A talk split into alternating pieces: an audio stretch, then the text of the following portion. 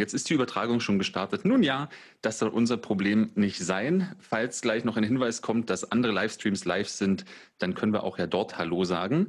Apropos Hallo sagen, es ist der 24.09., es ist Donnerstag, 17 Uhr und es ist vorbei mit der Sommerpause für den Handelskraft Digital Business Talk. Mein Name ist Oliver Kling. Ich bin Handelskraft Digital Business Analyst und Host und Moderator dieses kleinen, feinen Talks im Internet als Podcast, als Video und all das. Und ich begrüße zum ersten Talk nach der Sommerpause jetzt herbstlich äh, aus Nürnberg zugeschalten Dr. Martin Kassubeck von der Nürnberg-Messe. Hi Martin. Olli, ich grüße dich. Äh, schönen Nachmittag. Ja, schön, dass du da bist. Äh, du hast dir auch ein Getränk des Talks ausgesucht und hast das, äh, hast ein alkoholfreies IPA gewählt. Und in unserem Vorgespräch habe ich natürlich den Hauptstädter raushängen lassen und gesagt, ja, ein alkoholfreies IPA in Berlin, wie schwer kann es schon sein? Es war tatsächlich so schwer, dass ich keins gefunden habe und deswegen jetzt alkoholfrei auf ein klassisches Weizen zurückgreife und sende auch an dieser Stelle schon mal einen Prost und benetze kurz meine Kehle und wünsche dir äh, guten Appetit. Martin, wir wollen sprechen und zwar über die Zukunft der Messe oder die Messe der Zukunft. Ich denke, beides ist eine ganz sinnvolle Perspektive, worüber sich es natürlich jetzt nur ganz kurz, wenn überhaupt zu reden lohnt, ist, dass es alle wissen, Messegesellschaften leiden gerade unter der aktuellen Pandemie. Man kann sich nicht treffen, eure Hallen müssen gerade leer bleiben. Ähm, das heißt, die Probleme sind definitiv offensichtlich. Die Frage, die sich daraus also sozusagen sofort ergibt, ist, hat Messe noch Zukunft? Und wenn ja, wie sieht denn die Messe der Zukunft, äh, Zukunft aus? Ja, Olli, äh, ja, die Frage treibt uns tatsächlich um. Ähm, und vielleicht sieht es man ja in meinem Hintergrund. Das sind noch, ist gar nicht so lange her. Das ist die Spielwarenmesse aus, aus dem letzten Jahr. Und zu deiner Frage ganz klar, ja, Messe hat Zukunft. Und ich glaube, wir müssen uns einfach darüber unterhalten, ähm, wie sieht diese Zukunft eigentlich aus? Und da gibt es sicherlich nicht den den einen Königsweg, sondern ähm, da wird es viele, ja, viele Entwicklungen geben, die, die auch einen Einfluss darauf haben, ob das genauso aussieht äh, wie in meinem Hintergrund oder ob sich auch einzelne Formate auch verändern werden. Lass uns doch äh, initial mal in, äh, ein, äh, zu, zurückspringen, ein bisschen weiter. Ein Feedback, das wir in der Sommerpause bekommen haben, war, eure Gespräche sind interessant, aber Ihr wisst oft schon zu viel voneinander und deswegen beginne ich ein bisschen zeitiger. Ähm, ähm, und zwar äh, zwei Punkte. Ähm, lass uns später über deine Rolle äh, sprechen, aber lass uns doch kurz erst drüber sprechen, was macht denn Messe eigentlich aus? Also was macht die Messebranche? Viele kennen Messen als Besucher. Das ist relativ klar. Man hat viel Platz, man hat eine sehr, sehr große Auswahl an Produkten oder innerhalb eines Themas, die man sich äh, ansehen kann, wo man Kontakte und Netzwerke schließen kann. Andere kennen Messen auch eben als Aussteller von Dienstleistungen, Produkten und dergleichen und hatten vielleicht Messekontakt mit äh, der Organisation von Messebau, dem Anschluss von der Verfügbarkeit von Stromanschlüssen und dergleichen und Dienstleistervermittlung. Aber was ist denn das Kerngeschäft der Messe? Also das Kerngeschäft der Messen ist, dass wir sehr einzigartige Plattformen für, ja, für Märkte bieten.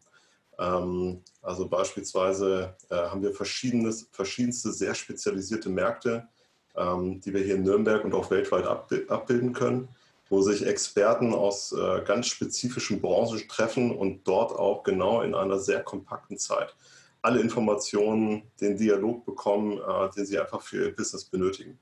Und verbunden damit ist natürlich auch immer so das Thema Erlebnis. Also ich glaube, das kennst du genauso wie vielleicht auch die Zuhörer. Ähm, so der Dialog und das Treffen, das Erleben, das gemeinsame Erleben hat auch immer etwas, ja, was ganz Spezielles und das macht einfach eine Messe aus. Wie kann ich mir das denn vorstellen? Ähm, es gibt ja äh, sehr, sehr viele verschiedene Messen, also sowohl Messegesellschaften als eben auch Messen, die tatsächlich, tatsächlich stattfinden. Ähm, wie kann ich mir das denn vorstellen? Wer, wer erfindet in Anführungsstrichen denn die Messe? Also kommt der Markt auf eine Messegesellschaft zu und sagt, ey, wir brauchen dringend Fläche für den Austausch? Oder seid ihr die, die halt wirklich ähm, die Märkte, die globalen Märkte durchforsten und feststellen, hier gibt es was, hier gibt es Potenzial, wo man durch das Vernetzen von Personen und Dienstleistern und Unternehmen wirklich einen Mehrwert schaffen kann und das leistet eine Messe. Also wie ist denn das Verhältnis? Ja, sowohl als auch, würde ich sagen. Also natürlich gibt es immer, überall gibt es die Innovatoren und die Pioniere. Äh, so ist auch die Nürnberg-Messe groß geworden. Uns gibt es jetzt seit, ja, seit 1974. Äh, und klar, in so einer Anfangszeit, da gab es so, äh, liebevoll würde man sie die, die Trüffelschweine nennen. Ne? Also die äh, genau das erkannt haben, was eigentlich der Markt braucht. Dazu gehört natürlich auch eine gute Vernetzung zu den, zu den Branchenplayern und so wurden Events groß. Wir arbeiten oft sehr, sehr eng mit Verbänden zusammen, ähm, sind oft mit, ja, mit, mit Key-Playern aus den Industrien unterwegs und da kann man, wenn man dem Kunden gut zuhört, auch sehr schnell Trends entdecken und daraus auch Business-to-Business-Plattform bauen. Ähm, auf der anderen Seite ist es natürlich auch so, dass wir auch intern ganz stark auf Suche sind. Also es, es, gibt, es gibt immer einzelne Themen, die zu, nachzuverfolgen sind und die auch eine Chance bilden, um neue Messen und neue Veranstaltungen abzubilden. Wie, wie, bewertet man das denn? Ähm, du hast mir im Vorgespräch eine Messe genannt, genau, die Gießereitage Würzburg. Das hat sich für mich schon extrem nischig angeführt. Würdest du sagen, dass äh, gerade die Nische äh, ein, ein Erfolgsmodell generell für Messen ist oder vielleicht Ausna oder eine Ausnahme für euch in der Nürnberg-Messe? Oder ist, oder ist generell die Gießerei, sind die Gießereitage Würzburg was sehr nischig, Ausnahmemäßiges? Also die Gießereitage Würzburg, da muss ich glaube ich wahrscheinlich noch die Vorgeschichte äh, erzählen, Olli. Ähm, weil es ist natürlich nicht die Messe, die jetzt so, ich sag mal, stellvertretend für, äh, für die Nürnberg-Messe äh, steht. Das sind, das sind andere äh, ich glaube, die Spielbahnmesse, die äh, mhm. assoziiert man relativ schnell mit Nürnberg, obwohl es eine Gastveranstaltung bei uns ist. Aber wir haben beispielsweise die ITSA, die IT-Security-Messe, Biofach und Co. jetzt ohne, ohne jetzt äh, äh, den ganzen Schwall an, an, an Veranstaltungen zu sagen, die wir da im Portfolio haben. Auch bitte, wir haben Zeit. Ach, es geht schnell vorbei, habe ich gehört. ähm, Nee, die Gießereipraxis, also die Gießereitage in Würzburg, das ist natürlich mal exemplarisch etwas, was sehr, sehr nicht nur nischig klingt vielleicht für, für dich und äh, für die Zuhörer da draußen, sondern auch nischig ist. Ähm, das ist keine Industriemesse, keine Industrieshow, sondern das ist ein sehr spezialisierter Strang innerhalb einer Industrie, äh, wo es wirklich ich will jetzt nicht sagen, eine Handvoll Experten gibt, aber natürlich, da gibt es nicht die Tausendsten oder Abertausendsten, sondern das ist eine sehr, ja, eine, ein sehr ja, konzentrischer Kreis, der sich da trifft. Und ähm, ja, die haben, also solche Kreise haben Potenzial. Und ich glaube, äh, dass man auch, wenn man, wenn man solche Kreise zusammenbringt, sich besser austauschen kann, mehr lernen kann und auch in die Tiefe gehen kann. Äh, und das bringt Kunden einfach einen extremen Mehrwert. Also kann man sagen, das ist so eure, eure Mission als Messe, eben genau diese Vernetzung des Ausschusses, dieses, du hast es glaube ich auch mal, ähm, ich meine mich zu, äh, mit dem Stichwort Informations, Informations, Informationsbroker äh, benannt. Ja, da gibt es unterschiedliche, äh, unterschiedliche Begriffe vielleicht. Am besten kann man sich, glaube ich, vorstellen, wir sind wirklich eine Dialogplattform. Also bei uns treffen sich Menschen, äh, bei uns trifft sich Angebot und Nachfrage. Ähm, das sind, ja, das sind Leute, die, die einfach auch eine Problemstellung mit sich tragen und in Austausch gehen und ja, mit, mit, mit einer Lösung oder Lösungsansätzen nach Hause gehen. Und äh, Informationsbroker finde ich auch nicht schlecht. Ich glaube, das, das, das, ist eine Wortkreierung von Olli, glaube ich. Ähm, aber das geht genau in die Richtung. Ja. Also es geht einfach um den, um den persönlichen Austausch, der bei uns stattfindet. Okay, jetzt hast du genau schon Dialogplattform gesagt, der persönliche Austausch, dass das gerade zumindest auf der Fläche nicht möglich ist, das ist allen bekannt. Ähm, aktuell, ähm, gestern und heute fand und findet ja noch äh, die Demexco at Home äh, statt. Die haben ja auch lange äh, gesagt, sie schaffen es noch, das Ganze irgendwie vor Ort stattfinden zu lassen. Dem ist jetzt nicht so. Und eine Herausforderung, von dem wir ja auch stehen, also mit unseren eigenen kleineren Events halt wie der Handelskraft und der B2B-DMC, ist halt ja genau die, die Übersetzung von Dialogen ins Digitale. Also diese Plattform, dieses sich zu treffen, sich beim Kaffee über den Weg zu laufen, im Zweifel jemand anders vorgestellt zu werden.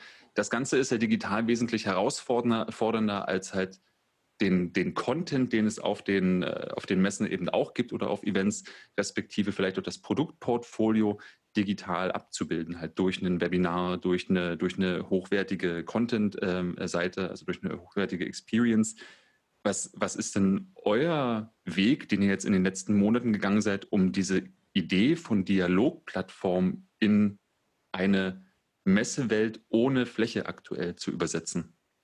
Ja, also vielleicht auch nochmal noch mal ein bisschen zurückblickend, was, glaube ich, nicht, äh, wo, wo, nicht nur die Nürnberg-Messe mit konfrontiert war, sondern ähm, egal ob ihr es mit der Handelskraft wart oder auch ähm, die Kölner Kollegen mit der DMX-Co, das kam wie ein Tsunami über uns. Ja? Also ähm, so diese Herausforderung zu sagen, wie verbindet man Digitalwelten mit dieser physischen Welt, das kam von heute auf morgen. Also diese Herausforderung, diese Notwendigkeit, es zu tun, obwohl die Überlegungen ja nicht neu sind. Also auch nochmal bei uns, wir, wir, beschäftigen uns schon lange mit diesen Fragestellungen. Ähm, und wir entwickeln schon länger Lösungswege dafür, wie sowas aussehen könnte. Aber die Herausforderung war eben, dass wir in relativ kurzer Zeit Antworten äh, entwickeln mussten und auch Produkte an den Markt bringen wollen und mussten. Und ich glaube, was, was extrem wichtig ist, ist, dass man nicht Produkte, die eigentlich von diesem physischen Erleben ähm, ja eine Existenzberichtigung haben, das sind Messen nun mal, dass man das nicht eins zu eins ins Web transportieren kann. Also ein Erfolgsrezept analog muss nicht das Erfolgsrezept in der digitalen Welt sein. Aber ich denke schon, dass alles, was eine Messe mit sich bringt, das heißt den Austausch, die Präsentation von Produkten, auch gewisse Inszenierungsaspekte, Informationsaustausch, dass es dafür gute Antworten auch online geben kann. Und wir sehen es ja jetzt gerade so an dieser, ja, an diesem vielfältigen Portfolio, was, also jeder von euch war bestimmt schon mal in der ein oder anderen Online-Veranstaltung oder auch schon in 10 oder in 20 oder in 30. Und ähm, hat wahrscheinlich auch ganz, ganz unterschiedliche Formate und Lösungsansätze auch schon kennengelernt. Und wahrscheinlich war auch noch nie irgendwo was dabei, wo man genau gesagt hat, ja, genau, da ist alles perfekt. Mhm. Also da ist genau das ist es, was, was, mein, was mein Erlebnis vor Corona komplett ersetzt. Und mhm. ähm, wir, wir gehen eben so vor, dass wir ähm, an diesen Hybridansatz, also dass Veranstaltungen vor Ort wieder stattfinden können, plus ähm, dazu auch verschiedene Online-Angebote ähm, ja, im Web abzubilden. Daran glauben wir und daran arbeiten wir. Und ja, diese Entwicklungen, die sind wie gesagt nicht ganz neu, da haben wir auch schon vor ein paar Jahren angefangen. Willst du denn auch einer von denen und würdest du das sagen? Ähm, das ist was, was auch unser After-Work-Talk, also den wir jetzt haben, ähm, der Podcast zum Donnerstag, ist ja auch so eine kurzfristige Idee äh, entstanden aus, so, naja, jetzt kann man sich ja eh remote treffen, man muss sich nicht vor Ort treffen, warum nicht zusammenschalten, hängen sowieso alle in äh, Video, äh, Videokonferenzen. Und was tatsächlich häufig immer mal wieder gefallen ist, ist, dass ähm, natürlich irgendwie, das liest man ja auch überall, dass die Pandemie ähm, ein Digitalisierungssprung war, dass sie halt ganz, ganz viel gepusht und beschleunigt hat. Aber äh, dass es auch eine Erkenntnis gab, dass viele Ideen, die es seit längerer Zeit in Schubladen gab oder in Innovation ähm, Labs, Camps, Circuits, Leadership, wo auch immer halt diese, diese, diese Konzepte dann halt so liegen, ähm, dass die jetzt auf einmal sozusagen aus der, aus der Schublade geholt wurden und geholt werden mussten und endlich auch durften und da halt sozusagen jetzt eine Awareness hinkam, weil man dann nicht mehr gegen die gegen das alte Geschäftsmodell im Zweifel ähm, arbeitet, weil das alte Geschäftsmodell gerade quasi geschlossen hat.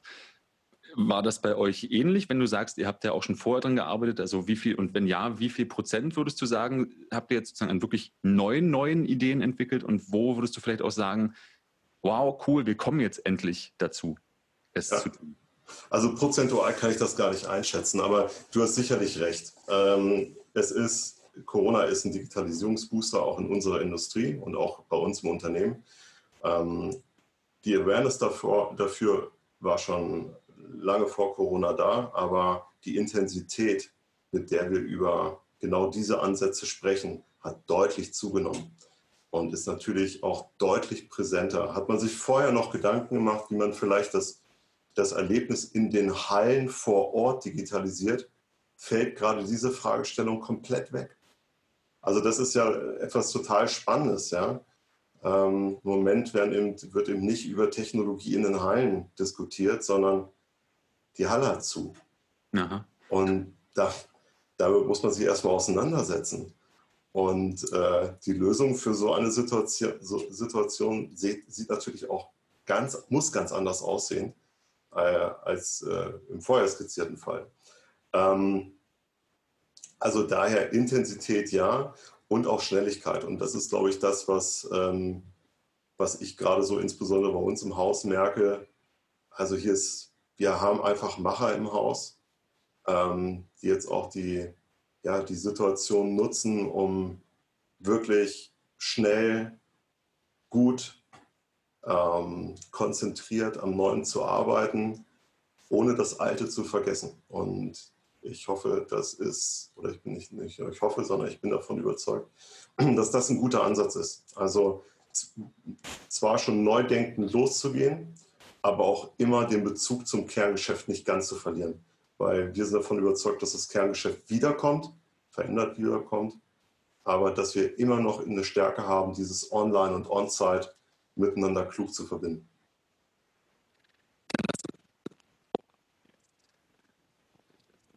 dass ich das höre. Oha, so. Oh, jetzt, Olli, ich habe dich gerade nicht verstanden. Genau, äh, ich, ich höre mich jetzt auch endlich wieder. Hei, hei, hei, hei, das ist aber auch immer diese Technik. Du hast gesagt, und da würde ich gerne eingrätschen, äh, reingrätschen, ähm, zwei Dinge sind mir gerade hängen geblieben. Und zwar hast du vorhin schon gesagt, na, ihr macht das nicht seit gestern und du hast gerade gesagt, ihr habt Macher im Haus. Eine Frage, die ich dir nämlich stellen wollte oder die ich jetzt stellen würde, ähm, die verschiebe ich, sondern was ich daraus ableite, sozusagen, äh, wir machen, äh, ihr habt es im Haus und äh, macht das nicht erst seit gestern. Ähm, das ist genau der Punkt. Erzähl doch mal kurz was über deine Rolle und vielleicht auch über die Struktur, wie, wie gerade ähm, digitale Lösungen im, äh, der, in der Nürnberg-Messe angegangen werden. Ja, gerne. Also ich verantworte den Geschäftsbereich Corporate and Digital Development. Also ich bin kein klassischer CDO äh, in, in dem Sinne, sondern komme eher aus einer Strategierichtung, habe ähm, einige Jahre hier im Haus so das Thema äh, Strategieentwicklungsprozess und Strategieentwicklung für die gesamte Gruppe äh, mitverantwortet. Und über den Dialog sind wir natürlich auch in dieses Thema gekommen, okay, also wie sieht eigentlich unsere Wertschöpfung der Zukunft aus? Und uns war schon vor vielen Jahren klar, dass digital ein größerer Part wird. Und so haben wir uns sowohl inhaltlich als auch strukturell immer weiter in die Richtung entwickelt. Wir haben vor einem Jahr ähm, einen eigenen Geschäftsbereich gegründet, also Corporate and Digital, äh, wo wir so die, alle Digitalexperten im Haus einfach unter, ja, unter, einem, unter einem Dach arbeiten. Das, so kann man sich vorstellen. Also wir haben relativ früh damit begonnen, im Business und IT zu vereinen. Ähm, und ja, unsere, unsere Technologie schon sehr kundenzentriert auszurichten. Das ist natürlich offen gesprochen ein langer Prozess. Ähm, aber wir haben da schon, glaube ich, gute, gute Fortschritte gemacht und sind gut dabei, diesen Weg auch konsequent zu gehen. Und ja, das hilft uns jetzt natürlich ungemein mit der aktuellen Situation klarzukommen. Ähm, also wir sind gewappnet in dem Bereich und ich muss auch dazu sagen, auch darüber hinaus, also wer, wer denkt, dass Digitalexperten jetzt nur im Digitalbereich sitzen, der ist weit, der hat weit gefehlt, sondern das sind auch ähm, die Macher und äh, ja, die Digitaltalente, die wir haben, die sind auch in den Veranstaltungsteams, im Marketing. Und wir lernen jetzt ähm, so zusammenzuarbeiten, dass wir genau diese digitalen Challenges zusammen lösen, aber natürlich auch mit, einer, mit einem großen Antrieb ähm, aus unserem Geschäftsbereich ähm, Digital, also Corporate and Digital. Okay, und wie, wie viele sind das jetzt ungefähr? Also in, in unserem Bereich sind wir knapp 30. Okay. Ähm, also man würde sagen, klein, aber fein. Aber ich denke auch, Olli, dass das Thema so Manpower und, und Größe äh, nicht unbedingt ausschlaggebend ist, sondern es geht darum, relativ schnell einen Purpose zu entwickeln, für was machen wir eigentlich was. Und da ist manchmal auch so das Thema Kompaktheit absolute Stärke. Ähm, ich glaube, was uns auszeichnet im Haus, dass wir ein gutes Bild haben, wie Zukunft aussehen kann, wie Zukunft gestaltet werden kann. Und ja, innerhalb dieses Kreises haben wir es geschafft, jetzt aus dem Stand quasi ähm, genau auch die Treiber zu identifizieren, die die, ja, die die Herausforderungen jetzt auch anpacken und wirklich mit einer hohen Dynamik in einer offen gesprochen natürlich auch extrem schwierigen Situation für uns äh, derzeit ähm, nach vorne zu treiben. Das ist wirklich herausfordernd. Jetzt hast du gesagt, gerade für die Abteilung, äh, egal welcher Größe, ähm, ist es wichtig, du hast es genannt, Purpose zu entwickeln. Den habt ihr faktisch auch schon eben länger, also länger als seit März. Hat sich bei euch in den letzten, im letzten halben Jahr was an eurem Status und der Wahrnehmung innerhalb der Organisation getan? Also ganz klassisch ist es ja so dieses Jahr, die Digitalen, gerade wenn man etwas älteres, also gut mit in den 70ern gegründet, so alt seid ihr noch nicht, aber dennoch so, man ist erfolgreich und dann ist häufig halt sozusagen der Change durch das Digitale, das sind halt so die Digitalen. War das sowas bei euch so? Hat sich euer Status verändert oder wie, beschreibt doch mal. Ja, Status würde ich es nicht unbedingt nennen, aber ist natürlich so das Thema, dass das schon, ähm, ich sag mal, viele Aufgaben gerade bei uns sind. Also so würde ich das beschreiben. Ne? Wir sind also vielleicht so das Thema 4, also 74 gegründet, assoziiert natürlich immer so das Thema, okay, wie alt sind wir denn eigentlich? Wir sind eigentlich eine relativ junge Truppe bei uns. Ne? Also wir sind zwar jetzt nicht die, nicht die Dot Source, ja, äh, die, wahrscheinlich, äh, die, die wahrscheinlich vom Durchschnittsalter deutlich jünger ist, aber wir sind so äh, gut in den 30ern unterwegs, ne? Mitte, Ende 30 so als Durchschnitt. Und ähm, da haben wir extrem, das ist ein extrem guter Altersdurchschnitt, um quasi die, die neue digitale Generation auch mit einer vielleicht nicht ähm, digital aufgewachsenen Generation zu vereinen. Das ist eine absolute, eine absolute Stärke. Ähm, Im Moment ist es so, dass wir natürlich eine andere Rolle haben als vor der Krise. Wir sind ein, wir sind ein junger Geschäftsbereich, wie gesagt, ein Jahr alt. Und wir haben im März uns inhaltlich relativ schnell der aktuellen Situation angepasst. Das heißt also, wir sind sehr produktlastig gerade unterwegs. Wir arbeiten an digitalen Produkten, äh, wir launchen digitale Produkte. Das ist ein Teil unseres Portfolios. Und über diese Portfolioerweiterung ähm, im klassischen Sinne, das strahlt natürlich auch aufs Haus, weil das wird greifbar. Ne? Ähm, die Arbeit dahinter, wie wir das machen, glaube ich, ist nicht das Relevante, sondern das Thema ist eher, was kommt dabei raus und warum platzieren wir jetzt Produkte, wie wir sie gerade entwickeln. Olli, du hast zu viel Musik produziert heute Nachmittag.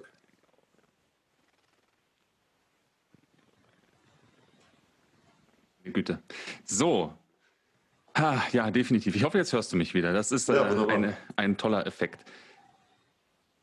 Würdest du, äh, oder beschreib doch mal, ähm, also genau, du hast ja gesagt, du kennst ja die Dot Source. Das liegt natürlich auch daran, dass wir zusammenarbeiten. Ähm, aber ihr habt eben auch ein entsprechend großes Team und ihr sagt, ihr launcht jetzt Produkte. Ähm, wie ist denn eure, eure Wahrnehmung, was sozusagen äh, auch generell die Beziehung zu Dienstleistern angeht? So habt ihr, habt ihr das, seid ihr habt ihr eine strategische Entscheidung, in der ihr sagt, okay, wir wollen möglichst viel wirklich selbst launchen, möglichst eigen entwickeln. Hat, ist das historisch gewachsen? Ähm, würdest du Vorteile sehen? Ähm, was, was, was steht dahinter? Mhm. Ähm, also, was, wovon ich persönlich total überzeugt bin, ist, mhm dass wir uns intern mit den Herausforderungen im ersten Schritt selbst beschäftigen müssen. Also ich bin kein Fan davon zu sagen, aha, wir haben ein Problem erkannt, da draußen am Markt gibt es eine Lösung und damit hat sich das. Sondern äh, was, glaube ich, mehr denn je wichtig ist, dass wir als Nürnberg-Messe oder als Messegesellschaft allgemein digitale Kompetenzen nachhaltig aufbauen. Mhm. Und das, das funktioniert nur, wenn man sich mit dem Weg beschäftigt, ähm, ja auch digital zu werden. Mit allen Pains and Gains. Ja. Also das ist kein leichter Weg. Das ist, ähm, ja, da kann man auch mal irgendwann mal ausrasten und sagen, Mensch, äh, vielleicht komme ich an der und der Stelle nicht weiter. Und das ist, glaube ich, das A und O, selbst das Problem anzugehen. Von sich von innen heraus ein Stück weit zu transformieren nicht von außen ähm, jemanden transformieren lassen in, der, in, in diesen Fragestellungen. Mhm. Ähm, aber natürlich auch, auch wieder äh, ganz klar, ähm, am Markt beziehungsweise da draußen gibt es einfach die Experten und die Spezialisten, die sich schon viel, viel länger mit diesen Fragestellungen, über diese Fragestellung Gedanken machen. Und es wäre fatal, sich jetzt die Scheuklappen aufzusetzen und zu sagen, ja Mensch, Problem erkannt, es läuft irgendwie und jetzt wir können alles selbst, auf gar keinen Fall. Sondern äh, es ist, glaube ich, wichtig, die, die, ich nenne sie mal die wichtigsten Impulsgeber, ja. die vielleicht nicht nur aus der Industrie kommen, sondern ähm, auch eher aus, der, aus dem Tech-Umfeld, ganz gezielt in Entwicklungsstränge einzubinden, einen konstruktiven Austausch zu haben ähm, und auch deren Kompetenzen integrativ zu nutzen. Und das ist so unser Weg, den wir, den wir eingeschlagen haben. Okay, super spannend. Dann möchte ich jetzt natürlich Details haben. Also, du hast, äh, ihr, ihr, versteht euch als Dialogplattform und ihr musstet die Dialog, ihr müsstet Dialogplattformen äh, und eben oder Dialogplattform unterstützende Produkte jetzt in kürzester Zeit ähm, launchen, entwickeln. Und ähm, so wie du das beschreibst, ja auch schon was die Branche angeht, in der im klassischen Messekonzept des Informationsbroker ein gutes Erlebnis zu haben, die richtigen Personen zu treffen, würde ich euch jetzt mal unterstellen, dass ihr euch die Dialogplattform und die Produkte nicht einfach am Reißbrett ausgedacht habt, sondern tatsächlich nach Kundenanforderungen. In dieser Unterstellung, falls die stimmt, würde ich gern wissen, wie seid ihr denn vorgegangen, um an diese Anforderungen, die Kunden, die ja jetzt auch frisch in eine Pandemie geraten sind, die haben, da ist ja die Antwort, oh, wie kann mir die jetzt helfen? Ganz oft haben viele gesagt, ja, keine Ahnung, ich hoffe, dass das in zwei Wochen vorbei ist. Wie, wie seid ihr da an Anforderungen und Lösungskonzepte gekommen, die dann genau die speziellen und individuellen Bedürfnisse auch verschiedener Branchen äh, im Rahmen einer Dialogplattform überhaupt ähm, adressieren? und da, da wird es ja spannend. Ne? Also, äh, Deswegen ist, frage ich. Ja, die Antwort ist ganz klassisch. Ja? Greif zu deinem äh, Hörer und ruf an. Ähm, unser extremer Vorteil ist, wir sind, wir haben den direkten Kundenkontakt. Wir kennen eine Vielzahl oder wir kennen diejenigen, die da hinten in der Halle sind. Da kennen wir die Ansprechpartner und wir können fragen, was deren Bedürfnisse sind. Und ähm, wir haben natürlich auch für Branchen eine gewisse Reputation. Das heißt also, ähm, wir sind nicht ein Dienstleister, der da anruft, sondern uns war es schon immer so Partnerschaft äh, auf Augenhöhe zu, zu, haben. Das heißt, ein sehr partnerschaftliches Verhältnis auch zu unseren ähm, Kunden aufzubauen. Und das zahlt sich einfach aus. Also ganz konkret, ähm, wir haben angefangen im, März mit der Idee für, ähm, für eine Digitalplattform für die IT-Security-Branche. Wir haben die ITSA, die ITSA ist eine führende Messen die Weltleitmesse für IT-Security, die jetzt ausfällt leider. Ja, und das Team hat äh, die Kundenkontakte genutzt und hat gesagt, okay, ähm, sieht so aus, der, der Oktober wird schwierig. Was sind eure Needs? Und klassisch, also klassisch würde man vielleicht sagen, das ist ein Open Innovation Ansatz, ähm, okay. aber so ein bisschen, also jetzt nicht ganz um in die Lehre abzutauchen, aber so, so vom Ansatz her war es tatsächlich so. Also ähm, ich denke, so das Thema kundenzentriert arbeiten und, und, und, und Kundenmeinungen zuzulassen, ist immer einfach ausgesprochen. Ne? Also das ist so, ja, ja, ich frage da mal meinen Kunden. Ja, niemand Aber behauptet sich, nicht kundenzentriert zu sein, genau. Ja, genau. Also das ist ja, das ist ja fast nicht mehr ähm, gesellschaftsfähig, würde ich sagen. Ne? Also du, du, du musst es ja schon fast nach, du musst es ja fast proklamieren, aber es zu machen, ähm, und das zu sehen, wie gut es ist, den Kunden oder ist immer natürlich auch ausgewählte Kunden, dann kann ich mit, mit allen in der Intensität sprechen, aber zu wissen, wer Impulsgeber sein kann für eine Lösung, die auch für diejenigen trägt, mit denen man vielleicht nicht diese Intensität ähm, abbilden kann. Mhm. Das ist ähm, ja, das ist, eine, das ist eine spannende Geschichte. Kannst du da auch noch konkreter werden? Ich denke gerade dran, also ähm, zumindest für Digitalagenturen oder generell für, Agentur, äh, ähm, für Agenturen ist Messe ja ganz oft irgendwie, okay, Lead-Gen, Brand-Awareness steigern, Partner treffen und gegebenenfalls Trend-Content einsacken. So, äh, das, das, ist, das ist sozusagen, das ist so die, die einfache Welt äh, der, der Digitalbranche. Und ich frage mich, ob ich in einem Anruf im März was anderes genannt hätte. Also ob ich nicht gesagt hätte, naja, ich möchte halt die Leute treffen können und ich möchte qualifizierte, qualifizierte Leads generieren und noch sichtbar sein. Wurde das bei euch denn in Kundenanforderungen noch konkreter oder ist es auf der Ebene geblieben? Seh, oder sehe ich hier auch irgendwie äh, Anforderungen nicht? Was war denn was, was dir vielleicht auch im Kopf geblieben ist? Also das, ähm, ich glaube, was, was du sagst, das ist natürlich die Ebene, die schon so eine Trefferdichte hat. Ne? Also gar keine Frage. Also ich glaube so, egal ob Agentur, also ob, ob, ob, ob ihr jetzt quasi Kundenbedürfnisse auswählen würdet oder wir, äh, es gibt natürlich einfach so Metaebenen der Kundenbedürfnisse. Ich glaube, es geht darum, wie gestaltest du die aus? Also was ist tatsächlich in der Umsetzung wichtig? Ähm, wenn du beispielsweise ähm, ein Konferenzprogramm ins Web überträgst, dann ist es einfach wichtig zu wissen, was die Kunden von erwarten, welche Funktionalitäten oder wie das Ganze auszusehen hat. kannst nicht auf einmal so ein, ich sag mal, so ein, so ein sehr contentlastiges äh, Programm einfach mitnehmen und zu sagen, okay, das setze ich jetzt eins zu eins genau in der Art und Weise um. Sondern das sind vielleicht auch an der einen oder anderen Stelle Nuancen. Das sind ähm, ja vielleicht auch einfach, äh, vielleicht auch die ein, zwei noch Unsicherheiten. Wie funktioniert das, auf die man eingehen kann ähm, und die man äh, auch dem Kunden gut vermitteln kann in so einer frühen Phase. Ähm, und er durch Feinheiten unique Produkte bekommt. Also auch nochmal zu meiner, zu meiner gerade, äh, zu meinem gerade gezeichneten Bild. Ne? Also egal in welcher Videokonferenz oder in welchem Meeting oder in, welcher, äh, in welchem ähm, Online, äh, Online-Messen man sich gerade wiederfindet, die sind alle ähnlich, aber die unterscheiden sich eben durch Feinheiten.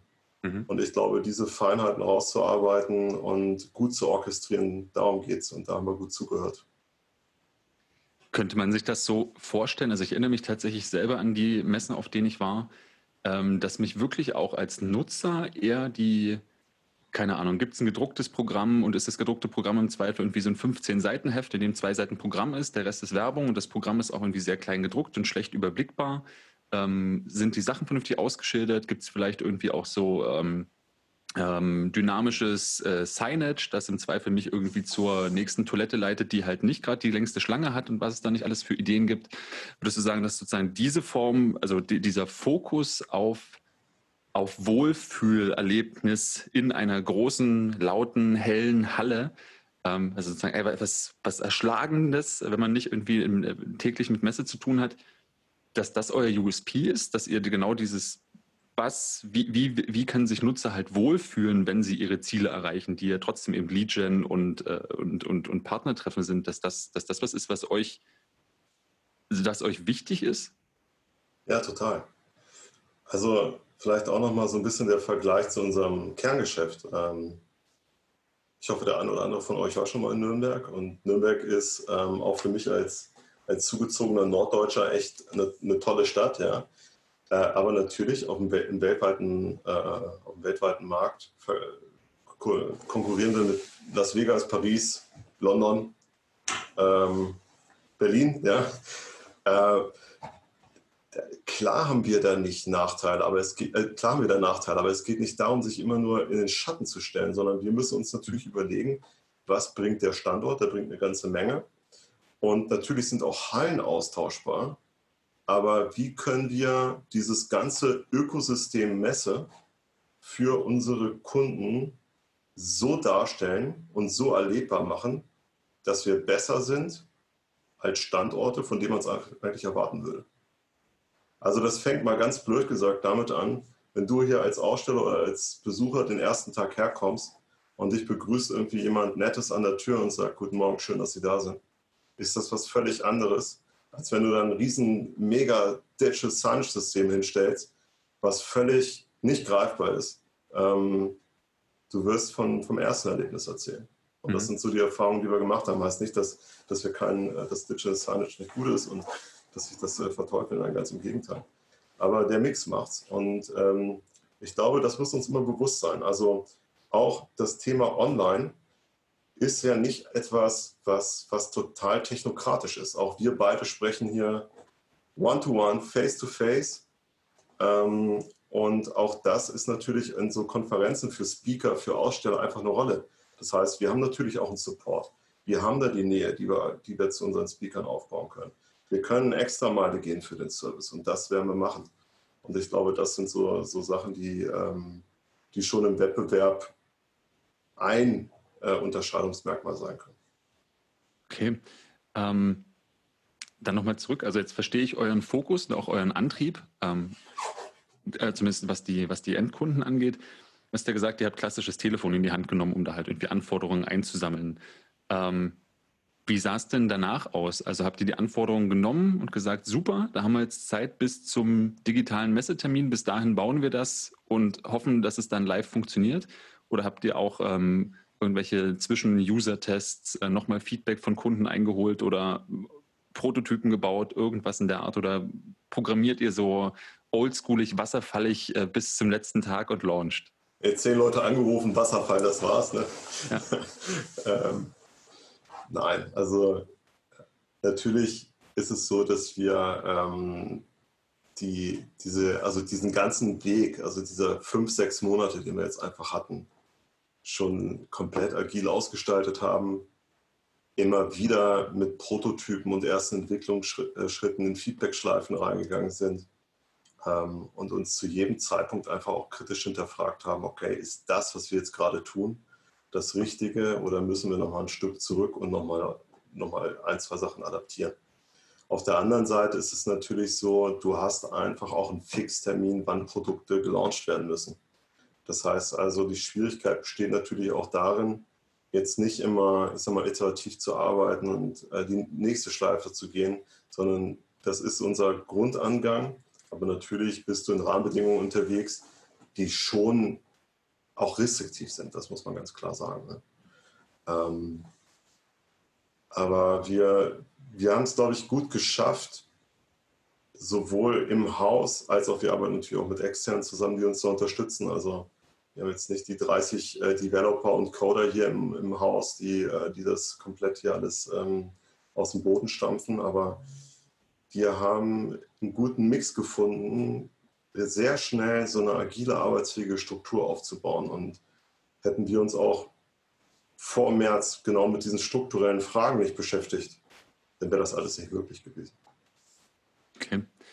Ähm, ich befürchte, dass ich jetzt eine ganz blöde Frage stelle, aber da es keine blöden Fragen gibt, stelle ich sie trotzdem.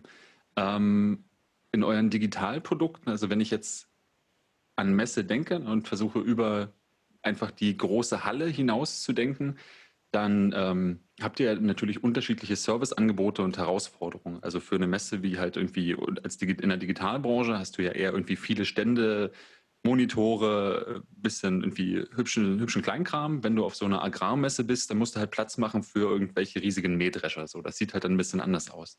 Ähm, dennoch im Digitalen frage ich mich gerade, ähm, skalieren oder respektive funktionieren die von euch gefundenen und entwickelten Lösungen dort breiter? Also geht das in so eine Richtung super digital, one size fits all, äh, Dialogplattform ist Dialogplattform, das ist branchenunabhängiger als eigentlich der Messebau beispielsweise zwischen den Branchen? Auch noch eine reine These, also eine These, weil einfach die, sowohl der Markt als auch wir die Erfahrungswerte nicht haben, aber These ist, es gibt keinen One Fits All. Äh, Branchen ticken total unterschiedlich. Mhm. Also deine, deine Agrarmesse tickt völlig anders als eine IT-Security-Messe. Ähm, ganz andere Anforderungen dahinter. Daher ist es einfach wichtig, sich, sich jetzt nicht so, ich sag mal nicht, sich auf den Erfolg oder auf den Lösungsansatz auszuruhen. Also mhm. zu sagen, okay, wir haben da was gefunden und jetzt skalieren wir mal wild. Ja? Also weil das, das werden andere Branchen schon akzeptieren.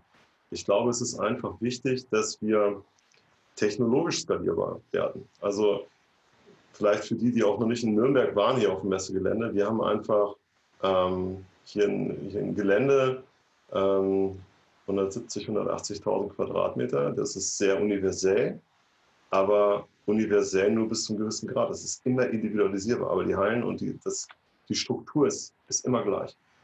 Und wir sind, oder das Erfolgsrezept ist natürlich, dass man nicht für jede Veranstaltung jetzt irgendwie nur das Gelände bauen muss, sondern man nutzt eben so ein universelles Package, um es sehr stark auf Bedürfnisse einfach abzuleiten. Und das war in der Vergangenheit und ich hoffe auch in der Zukunft ist es weiterhin unser Erfolgsgarant, um hier physisches Geschäft zu machen.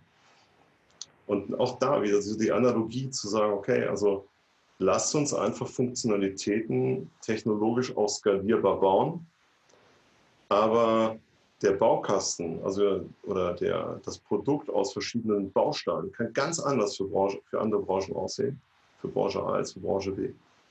Und ähm, ja, es wird noch, wird noch spannend zu sehen, wie auch Branchen darauf reagieren. Also wir merken natürlich auch, dass, dass manche Branchen ähm, jetzt nicht unbedingt auch den digitalen Need haben. Ne? Also so Agrarbranche haben wir jetzt äh, nicht hier kon konkret vor Ort, aber auch die Gartenlandschaftsbauer beispielsweise ähm, die Galabau ist bei uns äh, jetzt auch ab, musste abgesagt werden, wo wir kein digitales Angebot geschaffen haben.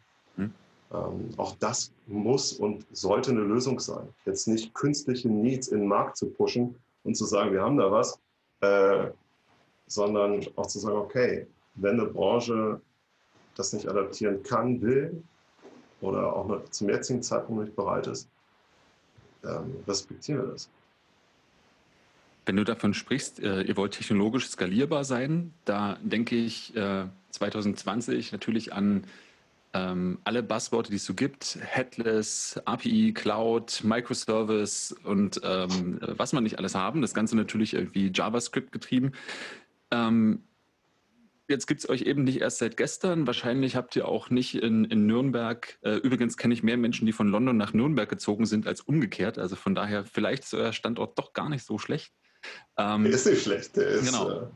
Äh, und super. Jetzt frage ich mich, ähm, würde, vielleicht ist das auch eine schwer zu beantwortende Frage, wie hoch eure, für dich, auch wenn du nicht CTO bist, aber wahrscheinlich einen tiefen Eindruck hast, wie hoch würdest du denn einschätzen, ist eure technische, technische Schuld also so, dass wo man dann feststellt, oh, wir können sozusagen nicht bloß neu bauen und das halt skalierend ansetzen, sondern wir müssen auch noch ganz viel Altes erstmal umbauen und ausbauen.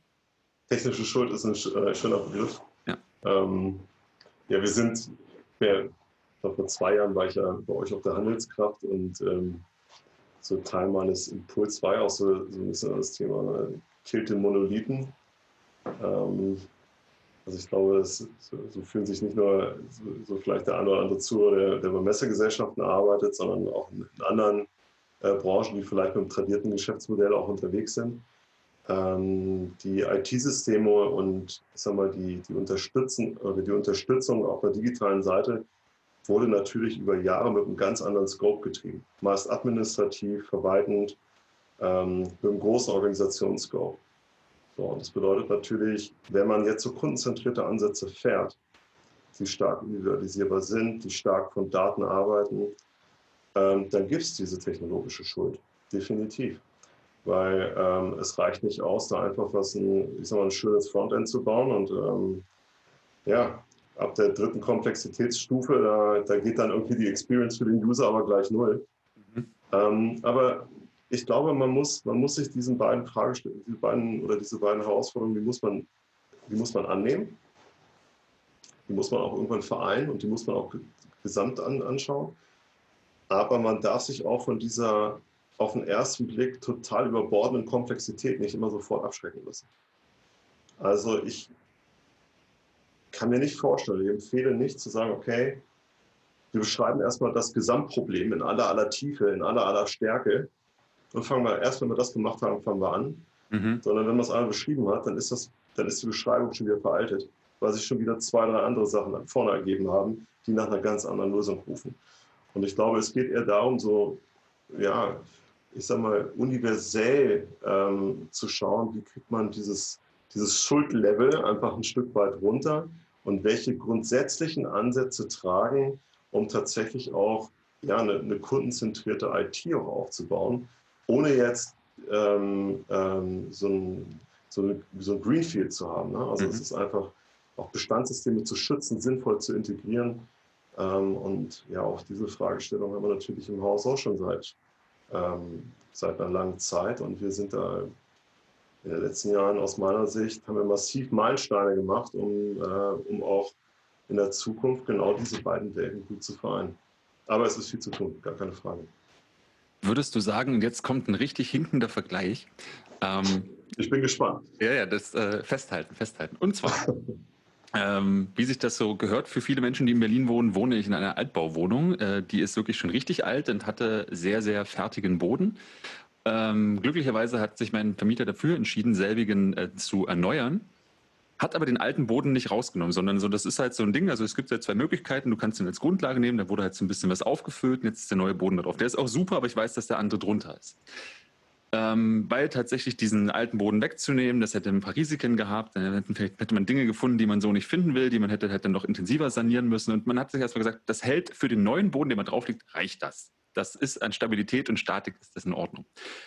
Die Frage oder der Vergleich, der sich daraus abbildet, ich frage mich derzeit tatsächlich, ob sich in der IT oder in IT-Abteilung von Unternehmen so eine Art zweites, zweite Schicht IT gerade äh, entwickelt. Also das heißt, man nimmt halt neue Systeme, man nimmt eben auch nicht monolithische Systeme, eher serviceorientierte Systeme und baut schnell eine Lösung. Auch in dem Wissen, naja klar, man könnte die jetzt halt mit dem Plan der Problembeschreibung. Man könnte die instant sozusagen, zwar ein halbes Jahr später, aber beginnen mit dem Fokus, wie integrieren wir das in die bestehenden Systeme, wie ist die Strategie, diese bestehenden Systeme irgendwann abzulösen und so weiter. Und das sind dann so Pläne, die haben so zehn Jahre. Und das ist in der IT natürlich fragwürdig, ob man so einen Plan dann halt halten kann. Man sagt, na, in sechs Jahren tauschen wir das ERP.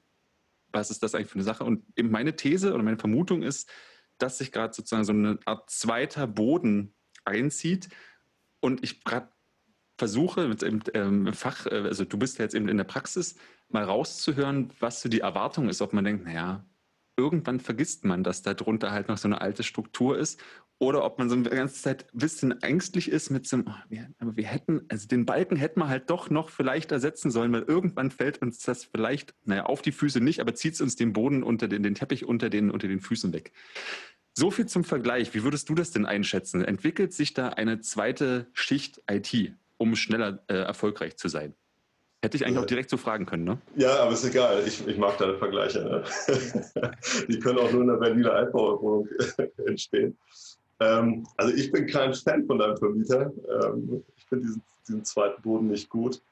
Und ich würde den auch nicht stützen, weil irgendwann, wenn du da länger drin wohnst, dann wirst du merken, dass ähm, das nicht ganz so der ideale Weg ist. Ja, ich hatte es ich glaube, der, war auch dagegen. der ideale Weg wäre natürlich klar, ne? man entkernt das ganze Ding oder reißt ab und baut neu, aber hatte ich schon gesagt, also wir sind nicht grüne Wiese und ich glaube auch viele Unternehmen haben natürlich auch viel Geld investiert in der Vergangenheit in Bestandssysteme oder in die Systeme, die sie, die sie nutzen. Und es ist auch ganz wichtig, nicht alles Alte ist schlecht, sondern es geht darum, dass das Alte, in Anführungszeichen, neue Aufgaben bekommt. Und jetzt ist ja die Frage, wie kann man damit umgehen? Und es gibt da ja auch keinen, äh, ich sag mal, keinen, ja, keinen einzigen Weg, ja, sondern das ist, das ist sicherlich sehr situativ und unternehmensabhängig. Aber um mal in deiner schönen Bildersprache zu bleiben, ähm, ich fühle mich gerade so, weil wir natürlich auch die IT mit, oder weil ich mit die IT mitverantworte, wir bauen gerade eher eine Garage. Garage klingt vielleicht ein bisschen, ich sag mal, ähm, also ans Haus. Äh, klingt vielleicht ein bisschen, ja, ist eine Garage, aber da kann natürlich auch ein schönes Auto drin stehen. Und es gibt auch, ja, es gibt auch einen Berliner Gründer, der hat jetzt ein Startup für tolle Garagen gebaut. Also das muss jetzt keine Betonfertig-Garage sein, sondern auch die kann natürlich ähm, helfen, eine Entlastungssituation zu bauen. Ähm, und da kann man auch mal eine Weile nicht drin wohnen, aber das kann man als, als, als Raum nutzen, um Neues kreieren zu lassen.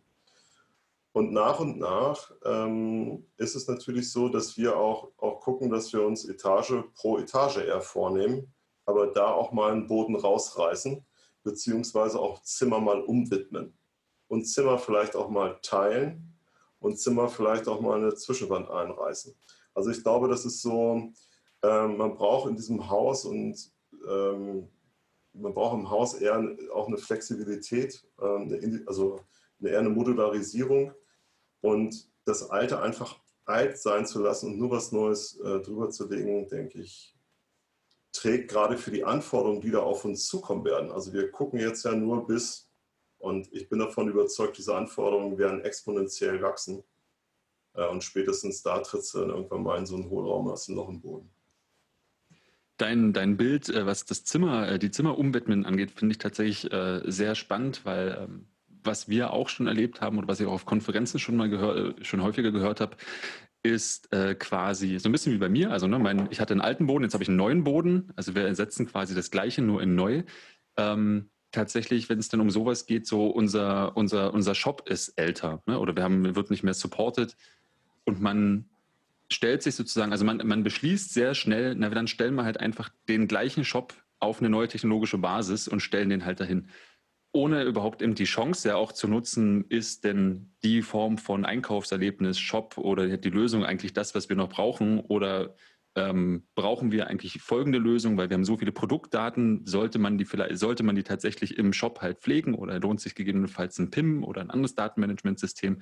Das finde ich eigentlich ein sehr, sehr schönes Bild, dass ihr die Gelegenheit nutzt, tatsächlich dann, wenn man schon mal sozusagen an die Kernsanierung geht, auch äh, die, die Zeit zu nutzen, ähm, da das, in Frage, das Bestehende in Frage zu stellen.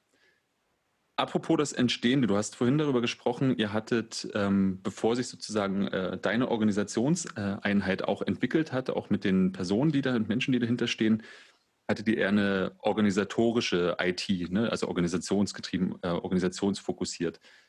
Das habe ich jetzt so verstanden, die verantwortest du jetzt aber mit. Also die IT ist Teil deines Arbeitsbereiches.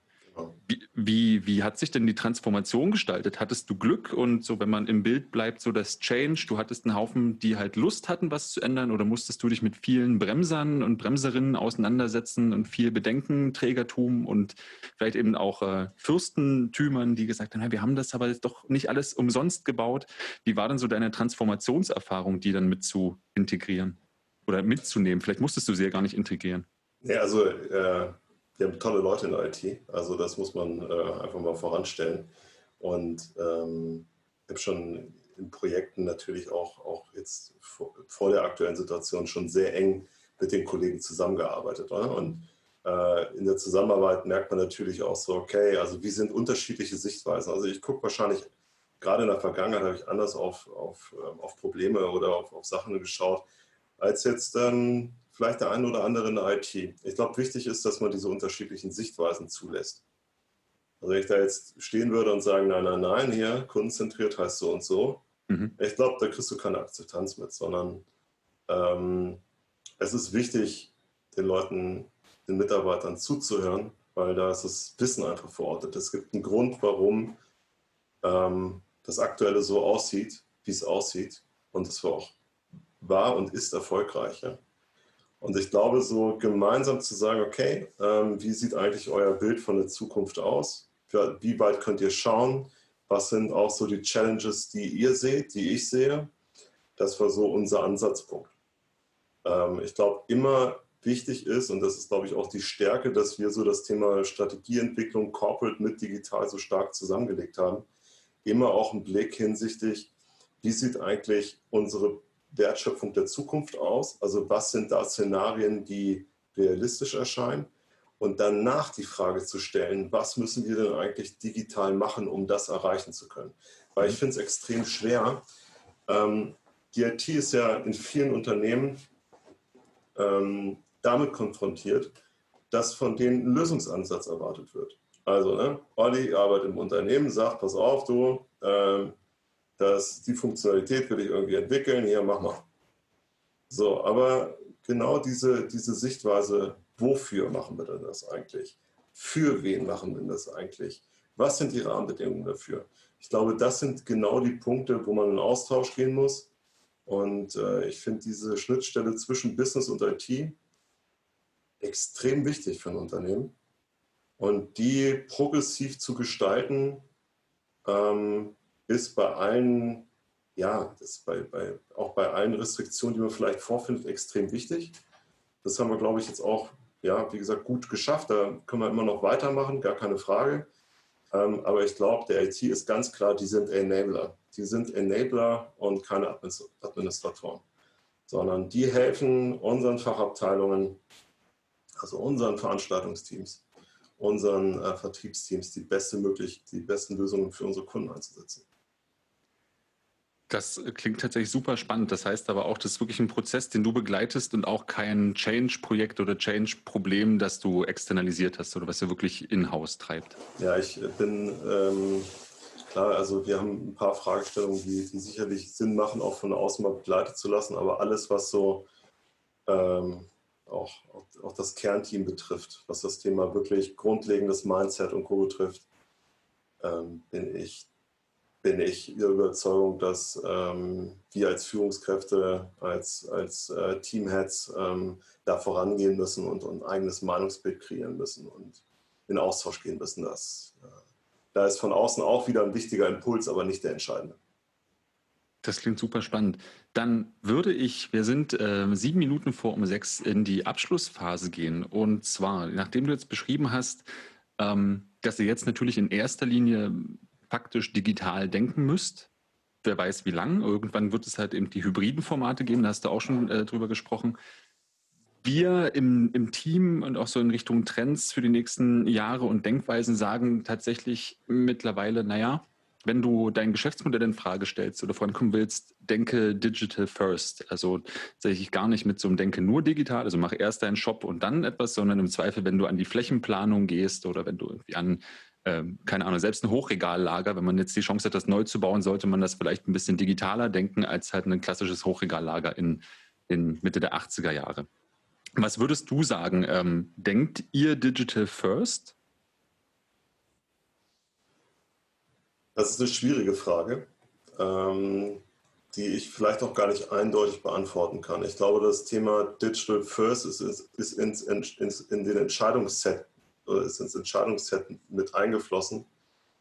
Ähm, ich würde nicht sagen, dass wir jetzt schon Digital First denken. Dafür ist einfach unser, unser, unser Kerngeschäft zu wichtig, zu, zu elementar. Auch wir sind ein, Messegesellschaften sind dafür gegründet worden, Veranstaltungen, also wir als Nürnberg-Messe nach Nürnberg zu bringen, äh, hier den Austausch vor Ort zu machen und äh, natürlich auch äh, die Gastronomie, die Hotels in Nürnberg zu füllen. Das ist unser Geschäftszweck.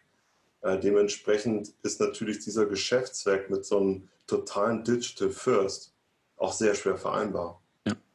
Ähm, daher, also das Thema, wir müssen aber schon, schon immer beleuchten, was bedeutet die aktuelle Situation auf äh, genau den skizzierten Fall. Und wir denken natürlich auch mal weit und mal näher. Ähm, wichtig ist, glaube ich, in unserer Phase, dass wir vieles schon sehr digital bauen, aus einer ganz digitalen Perspektive. Mhm. Also Beispiel, wir, wir bauen jetzt eine ITSA 365, die jetzt in, ja, in zwei Wochen an den Start geht, also die Dialogplattform für die IT-Security-Branche und sich auch mal reinzuschauen. Ein bisschen Schleichwerbung muss ja auch mal sein.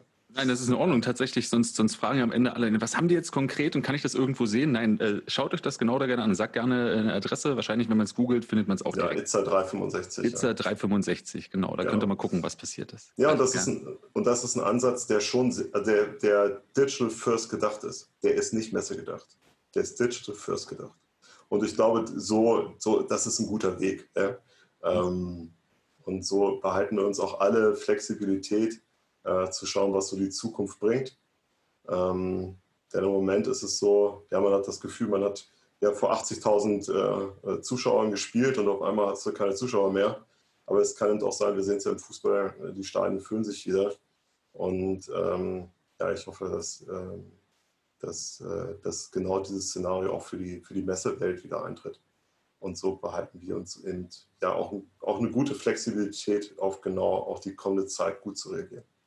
Okay, das heißt, euer, euer Kerngeschäft werdet ihr nicht vergessen, denn äh, ich hätte jetzt nämlich gefragt, sonst, sonst ähm, wird ja mal gefragt, na, wie kann man denn bestehendes, meistens irgendwie analoges ähm, oder analog vernetztes, wie kann man das denn online verlängern? Ich hätte mich jetzt nicht gefragt, wie lange befürchtest du, dass es dauert, bis man irgendwann fragt, sagt man unsere Online-Messe, kann man die eigentlich auch analog verlängern? ja, also das ist, das ist total spannend. Also wir äh, haben auch ähm, äh, vielleicht noch so als, als, zweiter, als zweiter Tipp, was man sich mal anschauen kann. Äh, wir haben mit Spotlight Metal, ähm, einer Content-Plattform für den Leichtmetallguss, vor drei Jahren genauso einen Ansatz gefahren. Also wir haben gesagt, okay, wie kann man unterjährig eigentlich relevanten Content erzeugen und danach unterjährig ähm, an gewissen Zeitpunkten Analogveranstaltungen darstellen. Also auch das, das ist ein anderer Ansatz.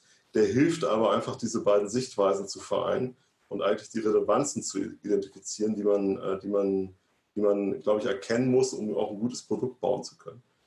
Ähm, ja, also ganz, ganz, ganz offen gesprochen, wir, wir, wir sind zuversichtlich, dass das, dass, das, dass das Geschäft wieder vor Ort langsam anläuft. Ähm, aber es ist natürlich auch so, dass dieser, ja, dass der Virus, der uns da alle begleitet, natürlich auch äh, massive Auswirkungen auf so private Ökosysteme hat.